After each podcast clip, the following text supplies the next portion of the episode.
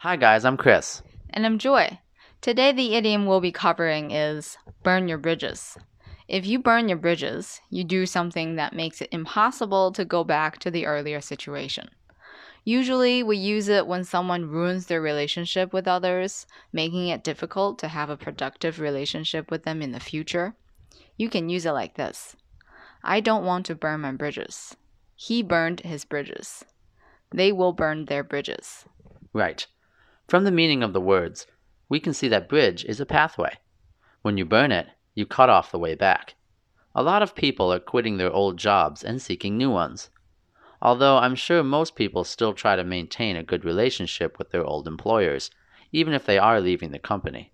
You never know where life brings you sometimes. Maybe it's better to keep these business connections. So you can say, I don't want to burn my bridges. Now we're going to use this idiom in a conversation. So, Alex, are you still thinking of moving to Shanghai? Well, I am, but I'm having second thoughts about it because I've been in Beijing for so many years and everyone I know lives here. Moving to a new place is basically like burning all my bridges.